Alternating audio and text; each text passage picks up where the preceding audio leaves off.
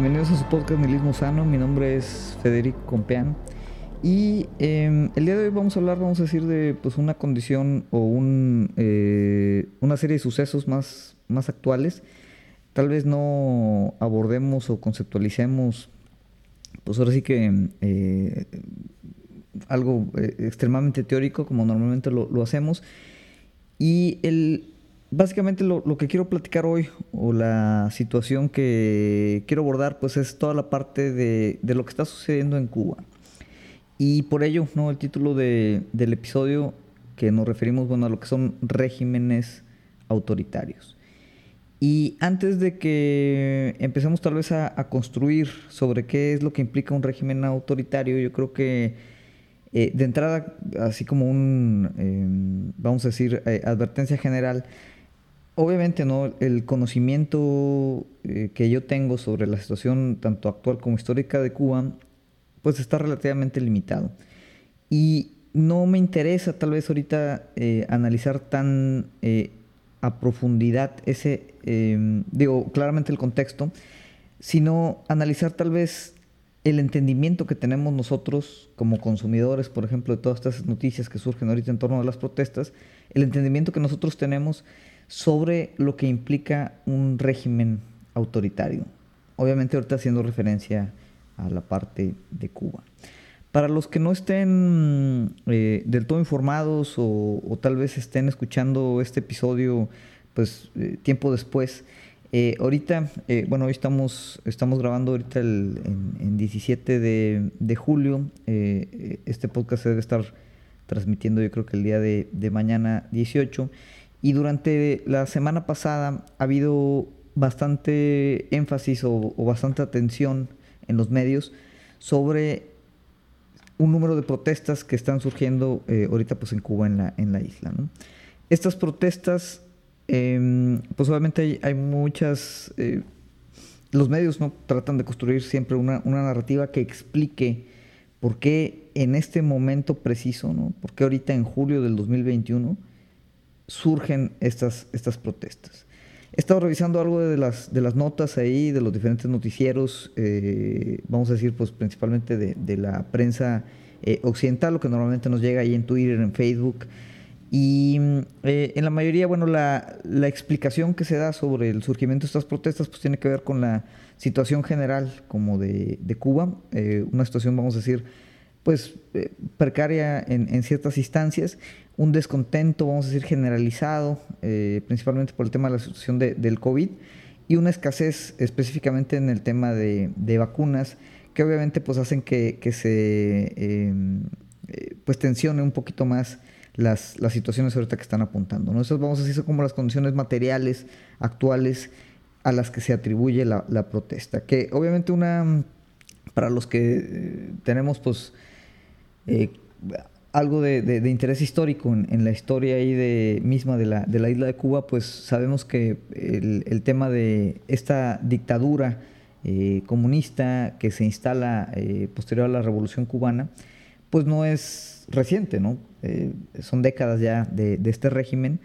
Y uno podría preguntar, bueno, ¿por qué durante todas esas décadas, em, digo, qué tanta movilización ha habido en este tipo de cosas?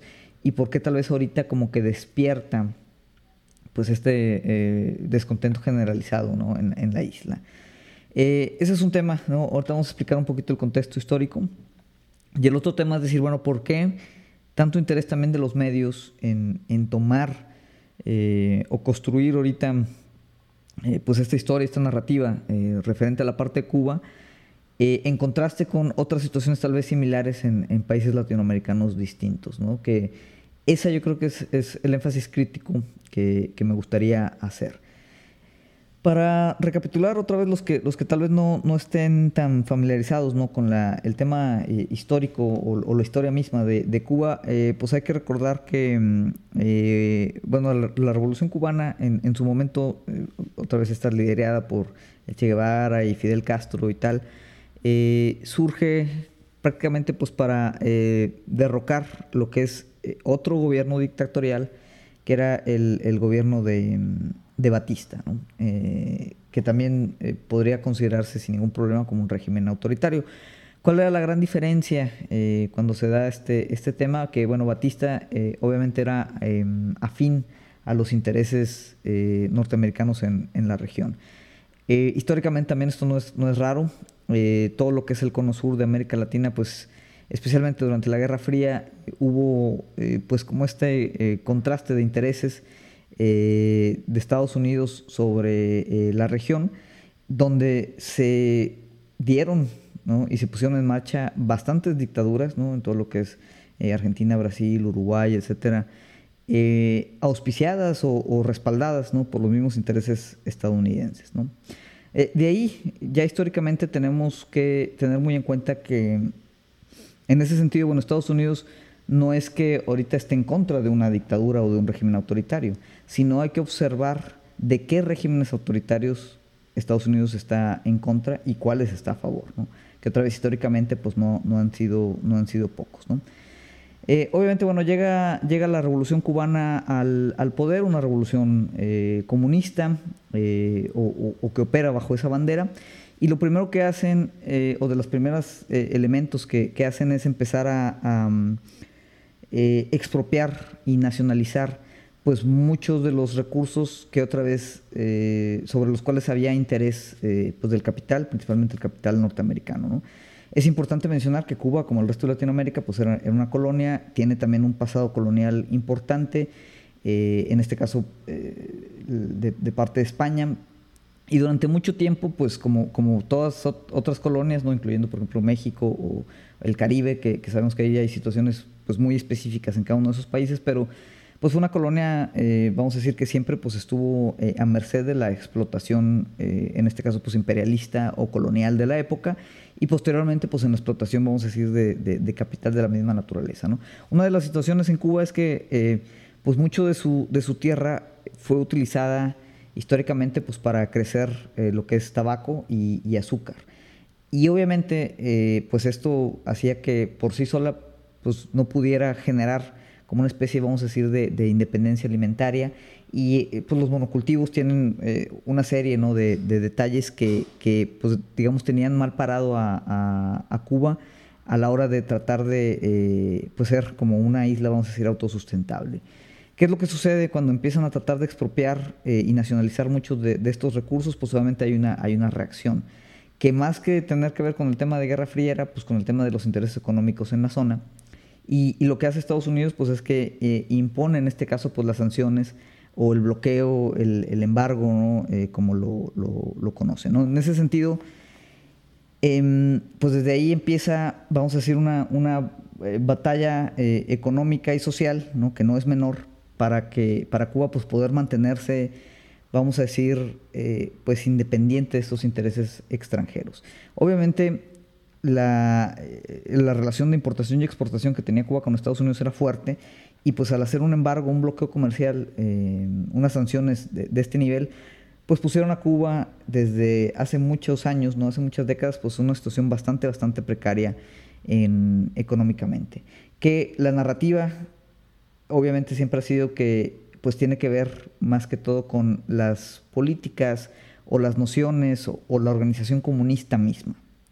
Eh, y obviamente, pues siempre tratando de ver todo en blanco y negro, pues decimos, ah, bueno, es una dictadura, es comunista, eh, es, es, mala, ¿no? Porque, eh, vamos a decir, esa es, esa es la, la, narrativa hegemónica actual sobre ese tipo de, de, regímenes. Básicamente, fuera de Corea del Norte, Vietnam y Cuba, pues ahorita, digamos, ya no tenemos países que pudieran llamarse comunistas o, socialistas. Entonces, eh, sigue habiendo, ¿no? Pues todavía como esta, resaca ideológica de Guerra Fría en la que tenemos que decir, bueno, como es comunista, son eh, pobres y están hundidos en la miseria. Ignorando obviamente pues toda esta situación histórica y contextual de, lo que representaba un embargo eh, económico de esta magnitud. Ahora muchos dirán, bueno, pero pues Estados Unidos es un país, Cuba igual tiene oportunidad de, hacer eh, eh, vamos a decir, comercio con, otras naciones, pero la realidad es que eh, pues durante muchos años también las sanciones que, impuso Estados Unidos pues aplicaban no solo al comercio directo con, este país, sino que aplicaban también a multas o, restricciones para que otros países hicieran negocios con, Cuba. De forma que si tú fueras un país, el que fuera, eh, obviamente aliado del bloque de la OTAN, de, con el eh, Fondo Monetario Internacional o el Banco Mundial, lo que sea, pues te ibas a ver, eh, vamos a decir, sancionado o, ibas a perder tal vez más de lo que ibas a ganar por tratar de, hacer esa relación comercial con Cuba. De forma que Cuba no solo estaba aislada de Estados Unidos, sino que pues estuvo muchos años aislada del mundo. ¿no? entonces, Siempre yo creo que hay que cuestionar la, narrativa un, tanto hipócrita de Estados Unidos que ahora que surgen estas protestas, pues como que eh, quiere eh, reavivar el hecho de que ellos están a favor de la libertad del pueblo cubano y todo, cuando pues llevan históricamente décadas eh, afectando de forma muy evidente y muy puntual y muy material a todos los cubanos a partir de pues una decisión política que está obviamente sustentada como una cuestión ideológica, pero que es principalmente motivada por elementos económicos, que es la, principal tema, ¿no? Al ser Cuba una nación comunista, al haber expropiado y nacionalizado muchos de sus recursos, pues muchos de los intereses corporativos que Estados Unidos tenía y sigue teniendo ¿no? en la isla, pues no pueden ser realizados. Y esto obviamente pues es un impacto.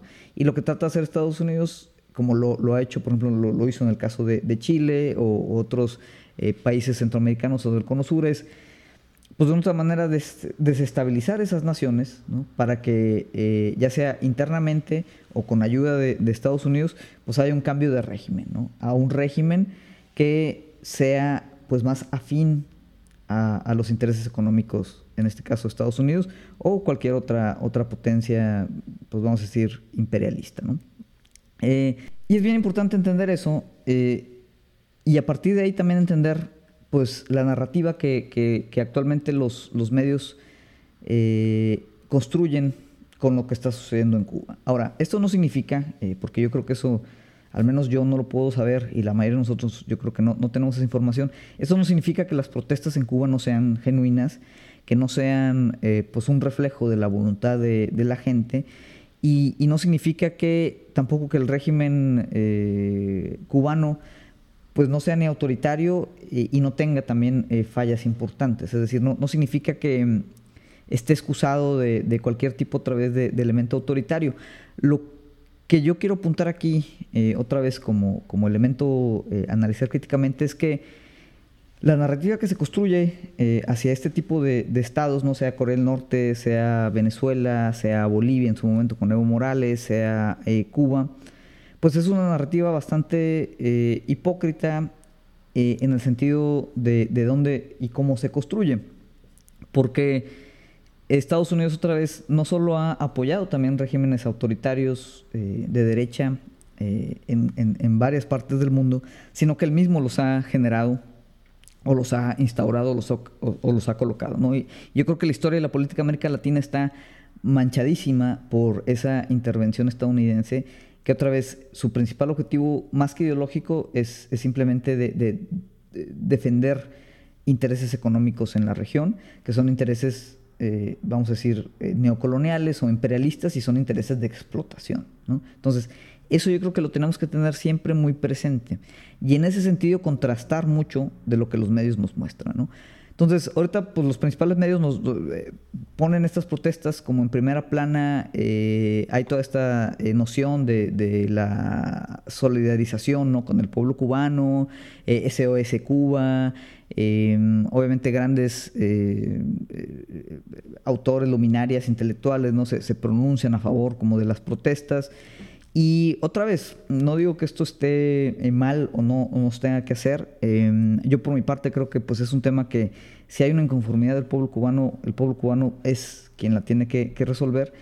Lo que deberíamos tal vez, si, si estamos como en, esta intención de apoyar al pueblo cubano, es tratar de eh, movilizarnos entonces para que el bloqueo actual ¿no? o esas sanciones económicas que existen, sean levantadas y que ahora sí con esa, eh, vamos a decir, eh, apertura o esa libertad que, tendría el pueblo cubano de, poder comerciar libremente como lo hacen otros países, ahora sí que el pueblo cubano, eh, pues vamos a decir, reoriente o reestructure pues lo que está tratando hoy de, hacer, o ya sea sus inconformidades o, o, pues simplemente seguir apuntalando su proyecto comunista de, país. ¿no?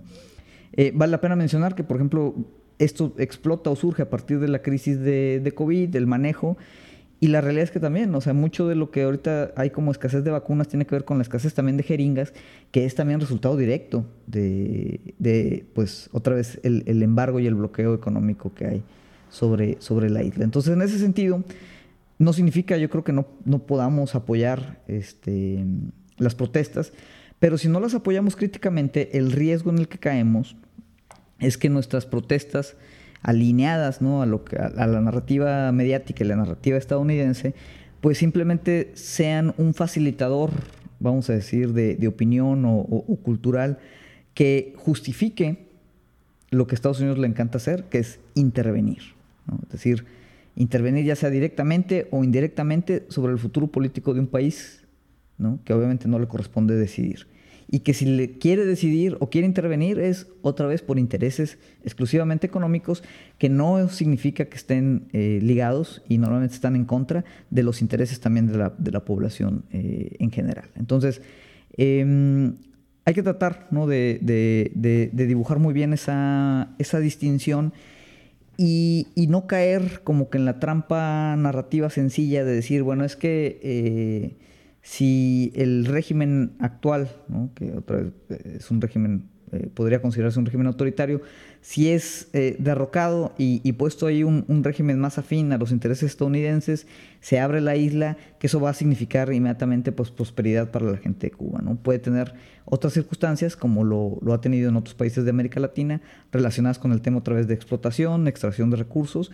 y pues el hecho de que haya ahí eh, pues un gobierno que sea más afín a, la potencia imperialista, que en este caso Estados Unidos, que a el mismo pueblo cubano. ¿no? Entonces hay que tener muy bien esa, eh, muy claro como esa noción, ese contexto histórico, hay que abordarlo y hay que estar muy alertas ¿no? de, de, um, la postura que nosotros tomamos con respecto a estos, estos elementos, tal vez como, como gente al, al exterior. Eh, y las consecuencias que también puede tener, ¿no? que en este caso pues es la intervención imperialista de Estados Unidos a la, a la isla. Eh, digo, ahí obviamente Estados Unidos tiene también bases militares, tiene ahí Guantánamo, eh, donde también ellos sistemáticamente violan eh, derechos humanos, ¿no? Lo han hecho siempre y lo siguen haciendo. Entonces también se vuelve muy hipócrita pues toda esta narrativa de, de condenar un régimen autoritario. Otra vez, no que el régimen como, sí, como tal eh, autoritario sea deseable o, o, esté totalmente libre o limpio ¿no? de, de, de cualquier detalle, pero hay que, hay que ser muy escépticos eh, y muy críticos de dónde viene esa, esa, esa narrativa, ¿no? Y, y basta como con, con, hacer este análisis mediático, esta comparativa, ¿no? Ahorita ves las imágenes de las protestas, son protestas, yo creo que tenemos que asumir que son legítimas, y, y, y, digo, también hay, contra, hay contraprotestas, que eso también los medios casi no lo muestran, ¿no? O sea, también han salido a las calles eh, gente que sigue estando a favor, vamos a decir, del proyecto de la revolución cubana, ¿no? Eh, las protestas no son muy numerosas, eh, sí son tal vez, vamos a decir, históricamente numerosas para el tipo de protestas que normalmente se ven en Cuba, con lo cual también vale la pena decir, oye, bueno, o, cuestionar. si, si realmente el, grueso de la población cubana tuviera como esta inconformidad latente, eh, ¿Por qué son tan raras también las, las, protestas? Y muchos dirían, no, pues es que las reprime el gobierno y tal, y, y, cuál. Eh, pero bueno, eso tampoco no hay, no hay mucha documentación mediática al respecto. Entonces, hay que ser también muy cuidadosos de esa parte, porque sí es una realidad que muchos de los medios de comunicación que mmm, consumimos actualmente, pues no dejan de tener un componente muy importante de propaganda, especialmente cuando hablamos de eh, política exterior. Y esto, por ejemplo, si, si les interesa, eh, Noam Chomsky lo, lo, aborda y lo abordaba desde hace ya mucho tiempo en, su libro de eh, Manufacturando Consentimiento, donde él, como, estadounidense, eh, muy crítico de las políticas exteriores de, su nación, aborda cómo los medios de comunicación como entes privados y con intereses económicos importantes, pues siempre han sido básicamente un, instrumento de, de, propaganda, incluso en pues lo que determinaríamos como una democracia liberal que, es Estados Unidos. Entonces él lo, lo, lo, explora, lo aborda desde hechos históricos muy concretos. Eh, está tanto el libro como hay un documental que creo que incluso está abierto en YouTube eh, de, de, este mismo libro que tal cual se llama así, Manufacturing Consent, ¿no? Manufacturando consentimiento, es decir, cómo los medios fabrican pues una narrativa que de otra manera eh, modela la opinión pública para que haya pues, un consentimiento hacia ciertas acciones, como fue por ejemplo el caso de, las armas de destrucción masiva que, que, se tenía este, allá en Irak cuando, cuando fue eh, pues esta intervención, esta guerra eh, estadounidense. ¿no? Eh, y lo mismo, pues otra vez todo lo que sucedió en la Operación Cóndor en el cono sur de, América Latina. Y, ustedes pueden buscar, ¿no? Todo el, historial de intervenciones militares de Estados Unidos, cómo están justificadas, ¿no? Y dónde entran y dónde no, dónde no entran. Y, los medios, qué cosas apuntan y qué cosas no apuntan. Y eh, si tomamos, eh, vamos a decir, elementos contemporáneos, pues la primera compartida que podemos hacer, por ejemplo, es con las protestas de Chile y Colombia. Eh, para los que están mucho otra vez en Twitter, en Facebook, consumen mucho noticias, pues yo creo que podrán estar de acuerdo que la cobertura que hay ahorita de las protestas eh, en Cuba, que han sido mayormente pacíficas, eh, ha habido obviamente detenciones, pero no tiene nada que ver con la cobertura que hubo, por ejemplo, de las protestas en Chile hace un par de años y las protestas en Colombia este mismo año, donde básicamente ha habido un mes completo de protestas contra el gobierno y ha habido ya a la fecha, yo creo que ya más de 50 personas que han, que han fallecido en esas protestas y eh, pues centenares de, personas heridas y obviamente un despliegue eh, brutal de militar incluso de violencia por parte del Estado colombiano. Y este tipo de, situaciones no salen en los medios. Y cuando salen en los medios, ese tipo de protestas, que las de Colombia sí son protestas masivas y llevan un mes protestando, eh, ahí sí la narrativa es que, son protestas que, se generan desde alguna infiltración, desde algún eh, proyecto conspiranoico comunista global, eh, que las está financiando George Soros o no sé quién, y, obviamente no hay en ningún momento una condena internacional. ¿Por qué? Porque esas protestas se dan en el marco de lo que llamaríamos una democracia liberal. Tanto Colombia como Chile son democracias liberales, como lo es Estados Unidos, de forma que no son regímenes en, teoría autoritarios, y sin embargo, ¿no? los despliegues militares, los despliegues de violencia, eh, el, ejercicio de, la violencia estatal a través de la policía y, los cuerpos del ejército, pues es igual o más brutal que cualquier régimen autoritario. Eh, y aquí es donde eh, uno ¿no? pondría en entredicho por realmente cuál es la legitimidad de, los medios que, cubren ahorita el tema de Cuba y que no lo hicieron igual eh, o con la misma eh, condición enérgica en la parte de Chile y, en la parte de Colombia. Y obviamente la respuesta está ahí de por qué. ¿Por qué? Porque tanto Chile como Colombia no representan ahorita un interés imperialista para ninguna de las potencias eh, donde estos medios pues tienen intereses. ¿no? Es decir, Estados Unidos no tiene ahorita ninguna intención de entrar eh, o intervenir militarmente ni en Chile ni en Colombia, porque esos regímenes como democracia liberal pues ya son afines al proyecto eh, hegemónico capitalista de Estados Unidos. ¿no? Es decir, em, los intereses económicos de, Estados Unidos ya están protegidos en esa, en esa región. De forma que lo que sí le interesa a Estados Unidos o a los medios en general es de, hacer menos legítimas, ay, perdón por trabarme, la, la las protestas de este, eh, eh, en estos países, ¿no? es decir, minimizar lo que el pueblo chileno o el pueblo colombiano está reclamando, porque puede implicar ahora sí un, cambio de, régimen a uno que esté en contra de los intereses económicos de, que Estados Unidos tiene sobre la nación. Entonces, es, muy directo em, darte cuenta cómo a través de la misma cobertura de los medios, pues dónde están esos intereses y por qué hay ciertas protestas que sí se abordan y hay otras protestas que no se abordan. Y en ese mismo sentido, y, esta sería como la, segunda parte de la reflexión, pues es muy importante entonces hacer esa evaluación muy crítica de qué implica un régimen autoritario en comparación con una democracia liberal. Y por qué ciertos regímenes autoritarios son condenados y ciertos regímenes autoritarios no son condenados y la facilidad que tiene también una, una democracia liberal en transformarse en un régimen autoritario. Es decir, ¿cuáles son los regímenes autoritarios que están, eh, vamos a decir, criticados? Pues precisamente los que están definidos tal vez como comunistas, pero más allá de la parte ideológica, pues los que están en contra de los intereses económicos de cualquiera de estas naciones, eh, pues en la OTAN o vamos a decir, pues las naciones occidentales, tanto europeas como, como Estados Unidos, como pues el, principal eh, potencia imperialista eh, actual.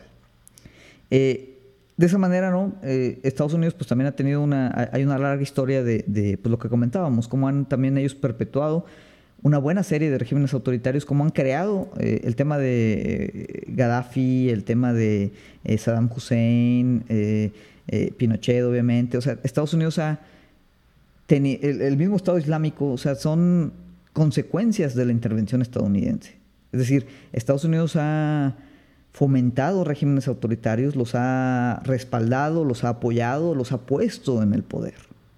Entonces, la narrativa de Estados Unidos como este eh, salvador y justiciero del mundo, que yo creo que ya nadie, nadie se la cree, eh, pues obviamente dista mucho de la, de la realidad. Estados Unidos no se opone a regímenes autoritarios, se opone a regímenes autoritarios o no, que tengan o estén en contra de sus intereses económicos. Esa, es la, la, realidad. Entonces tenemos que ser también muy escépticos del tema o el término de régimen autoritario. Y no en el sentido de decir, bueno, es que, o, ignorar las condiciones autoritarias que sí puede haber en, estos países en los que Estados Unidos tiene intereses, ¿no? Yo creo que ese también sería un error. Y, tampoco tendríamos que, caer en esa narrativa que sería otra vez más del palo ideológico. Pero lo que sí hay que analizar muy claramente es, o criticar, es cómo también regímenes que no son determinados como regímenes autoritarios se comportan como tal regímenes fascistas, incluso como el caso de Israel, cuya legitimidad es altamente cuestionada y, básicamente pues ese es un, un estado fascista de ocupación. Y ahí Estados Unidos pues es uno de sus más grandes aliados. Y no hay obviamente en ningún momento ninguna condena de, ninguno de los actos atroces que, esa nación también ejerce, por ejemplo, sobre los, palestinos. Y, otra vez volviendo al ejemplo de, Colombia y Chile, eh, ambos eh, básicamente son, son países latinoamericanos caracterizados por su alto nivel de afinidad capitalista, ¿no? Son, son países puramente no liberales donde la, derecha, vamos a decir, históricamente ha gobernado. Y a pesar de, de, tener toda esta retórica ideológica detrás, el capitalismo y la democracia liberal es como esta combinación ideal ¿no? Es este fin de la historia, eh, por mencionar a Fukuyama, eh, que nos ofrece pues, la mayor eh, cantidad de libertades individuales este, y, económicas para desarrollarnos, pues son donde, mm, o sea, son, son, son naciones o, países donde muy fácilmente se recobra o se ejerce la violencia del Estado sobre la población. y se ha hecho durante, durante mucho tiempo. Y surge otra vez cuando surgen esas protestas. Entonces, muchos dirán, sí, claramente tal vez no puedes comparar, por ejemplo, una nación como China, como Rusia, que son otra vez, eh, tienen, tienen características fuertemente autoritarias, con Estados Unidos y Canadá, ¿no? que son, por ejemplo, pues estos bastiones democráticos. ¿Por qué? Porque dice, bueno, pues es que en, Estados Unidos y Canadá y Colombia y Chile pues hay libertad de prensa, hay libertad de expresión, este, hay obviamente todo el tema de, derechos humanos, que también eso estaría muy... Em, eh, podría ser rebatido, ¿no? como el caso de Estados Unidos, que eh, son de los mayores eh, violadores de, derechos humanos históricamente. pero bueno, dices, oye, pues están todas estas como contramedidas que evitan que haya una cuestión autoritaria y así está constitucionalmente estructurado el, el, arreglo político en estos países. Entonces dices, pues sí, Estados Unidos no tiene nada que ver en temas autoritarios como, como con China. Sin embargo, tanto en Estados Unidos como en todos estos países de democracia liberal, pues son democracias eh, o son liberales hasta que simplemente no lo son. Y la habilidad que tiene una democracia liberal como Colombia, Chile, Estados Unidos, Canadá, de transformarse o ejercer poder autoritario, o sea, la, habilidad que tienen para hacer esa transformación reside en la concepción misma de esos estados. Y es una transformación que puede ser casi casi inmediata, como lo vimos en Colombia, como lo vimos en Chile, como lo hemos visto en México. Muchos dirán, no, pues es que bueno, México también tenía tintes autoritarios, eh, con el PRI, etcétera, etcétera. Eh, y, yo creo que eh, no, estaríamos ahí cometiendo un error. Sin embargo, dentro de, nuestra joven democracia mexicana, también nuestro, nuestro país, y lo vimos también con Calderón, inmediatamente puede transformarse o tener los elementos para transformarse en, en una cuestión autoritaria. Más allá de que si pensamos que AMLO va a hacer esto Venezuela o lo que sea, ¿no? O sea, independientemente de AMLO, o sea, tanto con Peña Nieto, con Calderón eh, y, todos los presidentes atrás, siempre hay una posibilidad de que el Estado simplemente despliegue su fuerza y, esos derechos que, en teoría existen, pues simplemente se, o sea, dejan de existir porque el Estado los puede, pues ahora sí que revocar tan fácil como los, como los en teoría los, los proporciona. Y eso otra vez se ve en, los despliegues autoritarios de todos estos países que criminalizan protestas, que sacan a, la policía a las calles, que sacan a los militares a las calles, que desaparecen gente. Y, los riesgos están ahí, ¿no? Aquí en México lo vemos, está, estamos desde hace muchos años militarizados. Y, no podríamos decir que estamos viviendo sobre una dictadura, claro que no. Pero en cualquier momento esa militarización puede activarse. Y en cualquier momento el, monopolio de la violencia del Estado puede surgir. Y de repente de estar caracterizados como una democracia liberal, pues podemos transicionar sin ningún problema y de manera muy rápida a una cuestión autoritaria. Y eso yo creo que está inherentemente inscrito en todas las instituciones liberales. O sea, hay un, hay un ADN autoritario que está ahí colocado y que puede ser desplegado, como lo hemos visto históricamente en muchas situaciones, de forma muy rápida y de forma muy efectiva. Entonces, la distinción entre un régimen autoritario y una democracia liberal yo creo que es mucho más endeble y difusa de lo que realmente estamos queriendo aceptar. Y por ello tendremos que ser muy críticos con las narrativas, ¿no? blanco y negro, de un autoritarismo que por su simple condición autoritaria, explícita, tiene que ser intervenido. Y obviamente al momento de ser intervenido, pues es intervenido por quién? Por las naciones imperialistas con interés económico sobre esas naciones. Entonces, hay que ser muy cuidadoso, que cuando apoyemos tal vez estas manifestaciones genuinas de, de protesta e inconformidad de un país que no es el nuestro, no estemos al mismo tiempo legitimando ciertas actividades, ciertas nociones y ciertas narrativas imperialistas que permitan que esa misma nación pues caiga sobre un autoritarismo diferente, con otra cara. Ideológicamente tal vez distinto, pero pues sin garantía de que sea diferente, ¿no? Entonces, em, básicamente es lo que quería platicar hoy, ¿no? Eh, un poco de la situación de Cuba, un poco sobre eh, cómo los medios aproximan esa situación, eh, ya hablamos otra vez de la, parte histórica, y entender cuál es la condición otra vez autoritaria o no de, un país y cómo abordarla. Y, tener siempre en cuenta, yo creo que ese, gran riesgo de que nuestras instituciones democráticas o electorales o políticas tienen ese ADN autoritario ahí y en cualquier momento pueden desplegarlo. Entonces no podemos tampoco confiar en esta infinita legitimidad de, las instituciones. Tenemos que estar siempre alerta, no solo en otros países, sino en, dentro de los nuestros, y recordar, o otra vez poner en contexto, que la mayoría de la operación política estatal, tanto como política exterior como política interior, atiende siempre a intereses económicos, porque así está estructurado actualmente el sistema en el que funciona la economía global. Entonces, siempre que veamos una protesta de este tipo y veamos eh, pues como estas eh, que se retoman estas, estas narrativas que son más ideológicas, son más de, valorización, este, eh, que hablan, por ejemplo, de, conceptos abstractos como, como libertad, ¿no? que al final es un concepto extremadamente abstracto, tenemos que ser muy escépticos y muy cuidadosos, porque detrás de eso siempre hay otra vez pues una noción de intereses económicos. Y en la medida en que entendamos esos intereses económicos, el contexto actual y el contexto histórico en donde se presenta, entonces podemos tener una, visión mucho más clara y responsable de la postura que nosotros estamos ejerciendo sobre países que no son los nuestros. En fin, eh, con esto cerraríamos. Eh, fue, yo creo un capítulo relativamente corto, pero pues, digo, fuimos ahí directo al grano.